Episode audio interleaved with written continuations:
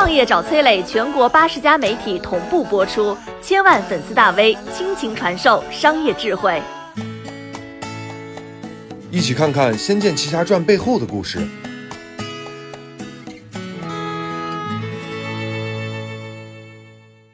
二零零四年，《仙剑奇侠传》剧组试拍，刚在上一部戏折戟的胡歌早早的在走廊等待。这次呢，他是过来蹭一个配角的。突然，旁边一个陌生人指向他：“主角李逍遥就是他了。”这么一句话，就此改变了胡歌的一生。这是胡歌的幸运，也是无数人的疑惑：为什么是胡歌？答案就在那个指着胡歌的人身上。他叫姚壮宪，相貌平平，却悄然间影响了整整一代人，被称为。仙剑之父，姚壮宪的起点跟李逍遥一样，穷小子一个。不过呢，他从小喜欢历史文学，还写得一手好文章。这本该是别人家的孩子，却因为太不爱说话了，被父母一直担心以后能否在社会生存。但是姚妈妈不会想到，也正是这份木讷少言，让姚壮宪走进了一个更加精彩的世界。一九八三年，初中成绩全优的姚壮宪放弃了考大学的机会，选择了学费更低、就业更快的工专。还被分配到了矿野专业，此时呢，拿铁锹下矿井是姚壮宪对自己未来的设想。但是这一切很快改变了，在一年级的第一节电脑课上，姚壮宪第一次看到了电脑这玩意儿。早在初中，他就靠打工攒钱，偷偷买了一台任天堂的红白机。此时呢，姚壮宪小心翼翼地摸上电脑的键盘，哎呀，原来以前那些让自己着迷的小游戏，就是通过这种机器制作出来的。他木讷的脸上笑了。游戏就是他渴求已久的灵感表达载体，但从玩游戏到制作游戏，一字之差却是鸿沟天堑。当此前还不知代码为何物的姚壮宪突然说自己要制作游戏，旁边同学只给了他六个字儿：不知天高地厚。但是呢，姚壮宪的认真出乎了大家的意料，都是把爱随身携带。王力宏拿着一瓶水，而姚壮宪抱着一摞编程书。宿舍、图书馆、电脑房构成了姚壮宪的现实世界，而他的精神世界在凌晨的灯光里，在电脑屏幕上，在一个个的代码中。姚壮宪的游戏制作生涯从改编一款射击游戏开始，把人家已有的代码这里加加那里减减，在不断的增减当中，他改编出了无数的版本，从固定直射到固定抛物射，到波纹线射击，再到自由移动射击。姚壮宪把自己心中的各种想法畅快地倾泻在了游戏里，一款游戏死磕了一年。化热爱为天赋，再加上全身心的投入，姚壮宪大学期间编写小游戏无数，还获得了台湾地区计算机程序设计比赛冠军。木讷寡言的他，反倒成为了同学当中的名人。眼看着自己的毕业临近，就业工作成了家境困窘的姚壮宪必须考虑的问题。当时呢，全球的电脑游戏产业中心是在日本，后来啊，投资阿里封神的孙正义也正是靠游戏机起的家。而在中国台湾地区，年轻人希望能够进入游戏产业。但那也只是在蹒跚学步，中文游戏那个时候都是由台湾地区的在校学生编写的，甚至没有成熟市面上销售游戏的渠道。想要把游戏制作当成毕生职业的姚壮宪出外转了一圈，却发现自己面临着英雄无用武之地的尴尬境况。夕阳下，披着石子走路的落寞背影，正是那时候台湾地区第一代游戏制作人的写照。但是机会的出现，从不会与人酌量。一次偶然的机会，姚壮宪打听到有一家叫大宇的游戏研发公司，这是当时中国台湾地区唯一一家从事电脑游戏制作的公司。第二天，姚壮宪就带着得意的作品乘兴而来。此时呢，刚刚成立不久的大宇公司，除了老板、老板娘、会计和财务，剩下的四五个研发人员都是还没毕业的高校生，而且呢，研发人员还没有底薪，需要做出游戏之后，凭着游戏的收入来拿提成。没有底薪就不能自己养活自己，这让姚壮宪很失望。但是呢，他相信自己带来的作品，他赶紧向对方展示自己制作的游戏。对方一看，嗯，不错，但紧接着说了一句：“这种类型的游戏啊，我们已经有一款了。”这句话将姚壮宪打入了深渊，败兴而归。其实呢，姚壮宪所就读的台北工专在工科领域颇有名气，此时要找专业领域的工作并不难。真的要放弃梦想吗？回学校的路上，姚壮宪不断的自问。突然呢，他用脚用力的一顿。既然这款不行，那我就再制作一款。在市面上已有的抢手期游戏的基础上，姚壮宪把冷冰冰的棋子换成了一个个鲜活的人物形象，还在其中加入了股票、期权，提高了可玩性，更把台北市的地图变成了游戏当中的地图，一条条熟悉的街道让台北的玩家代入感极强。这就是姚壮宪的新作品《大富翁。一百多天后，二十岁的姚壮宪携新作品再次踏进大宇公司大门。此时，他个人的经济濒临枯竭。新游戏让大宇公司大为惊喜，当即决定推出。但是，所有人还是小看了这款游戏的魔力。此时，中国台湾开始普及电脑，乘着时代的东风，大富翁一触即爆。当时，一款游戏能卖出一千套已经算是成功，而大富翁推出之后，第一个月就卖了一千套，最后总共卖了三万套。以两百台币一套的价格，给大宇带来了六百万的收入。它更大的意义还在于让整个市场看到了电脑游戏所蕴含的巨大商机。凭借大富翁的成功，姚壮宪不仅成功的进入了大宇，更在其中确立了自己的核心地位。但马上，十八岁的他就遇到了一个躲不掉的烦恼。一九九一年，当时风靡全亚洲的青春偶像组合小虎队，因为团员陈志朋应征入伍，团队暂时解散，成为了当时无数歌迷的遗憾。在中国台湾地区，男性到十八岁就需要服兵役，为期两年。而一九八九年的姚壮宪，也已经十八岁了。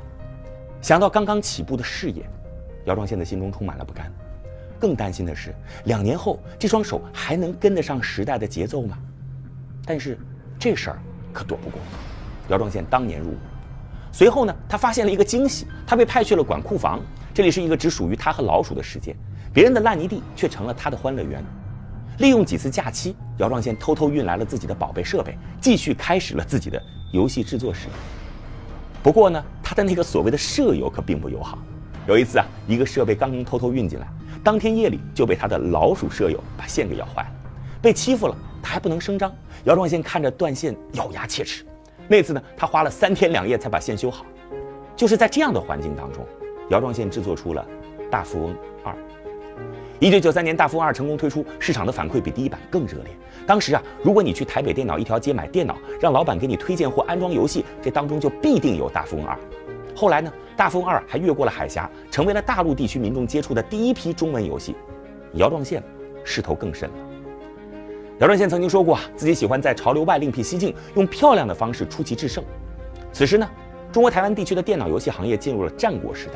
大富翁的大获成功，让休闲小游戏成为了市场主流。而在这个所谓的主流之外，有一个点再次引起了姚壮宪的注意。一九九零年，大宇公司推出了第一款武侠 RPG 游戏《轩辕剑》，也就是角色扮演游戏。但是呢，由于主创团队成员服兵役，制作呢匆匆结束了，只是一个半成品的游戏。上市之后反响不佳。可是这却给武侠迷姚壮宪打开了另一扇窗。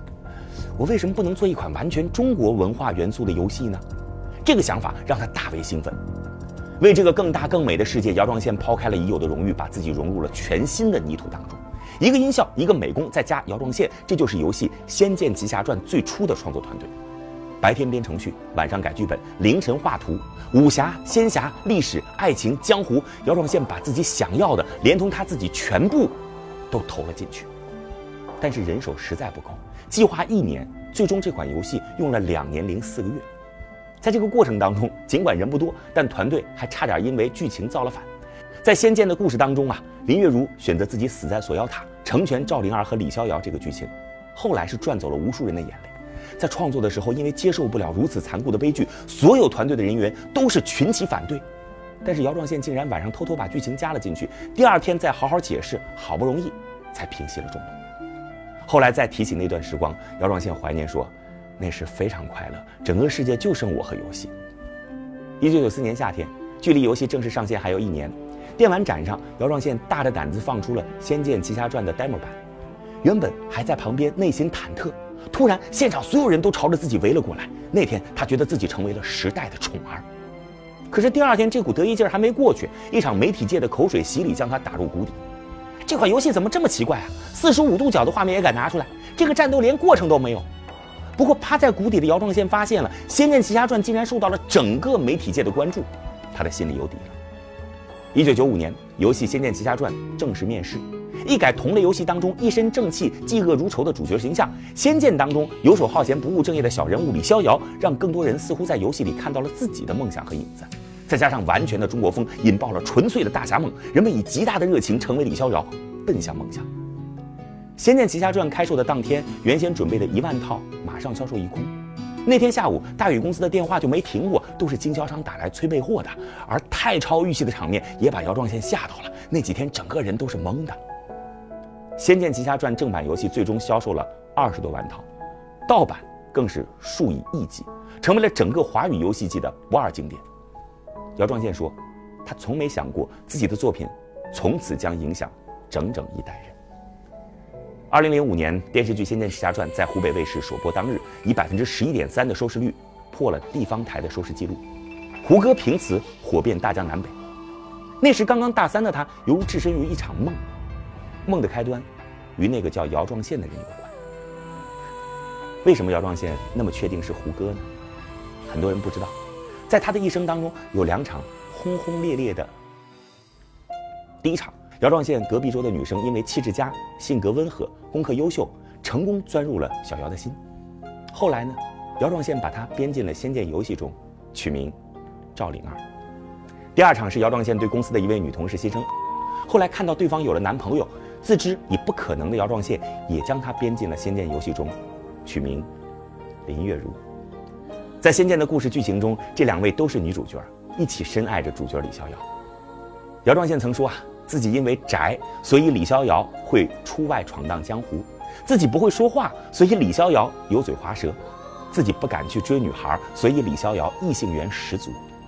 照着他的性格设计出来的一个相反的角色，那就是李逍遥。而姚壮宪自己各段暗恋的无疾而终，注定了《仙剑》故事中男女主角的悲剧命运。二零零四年，坐在火车上的胡歌偶尔会疑惑：为什么会是我呢？姚壮宪很清楚，因为那就是他日思夜想的模样。我是崔磊，很多互联网公司都曾邀请我去分享创业方面的课程，包括抖音、快手、百度、阿里、腾讯等等。我把主讲内容整理成了一套音频课程，里边包含如何创业、如何做副业、优质项目剖析等等，相信啊会对您有所帮助。下拉手机屏幕，在节目简介里边添加我的个人微信，这套课程今天免费送给您。快去领取吧！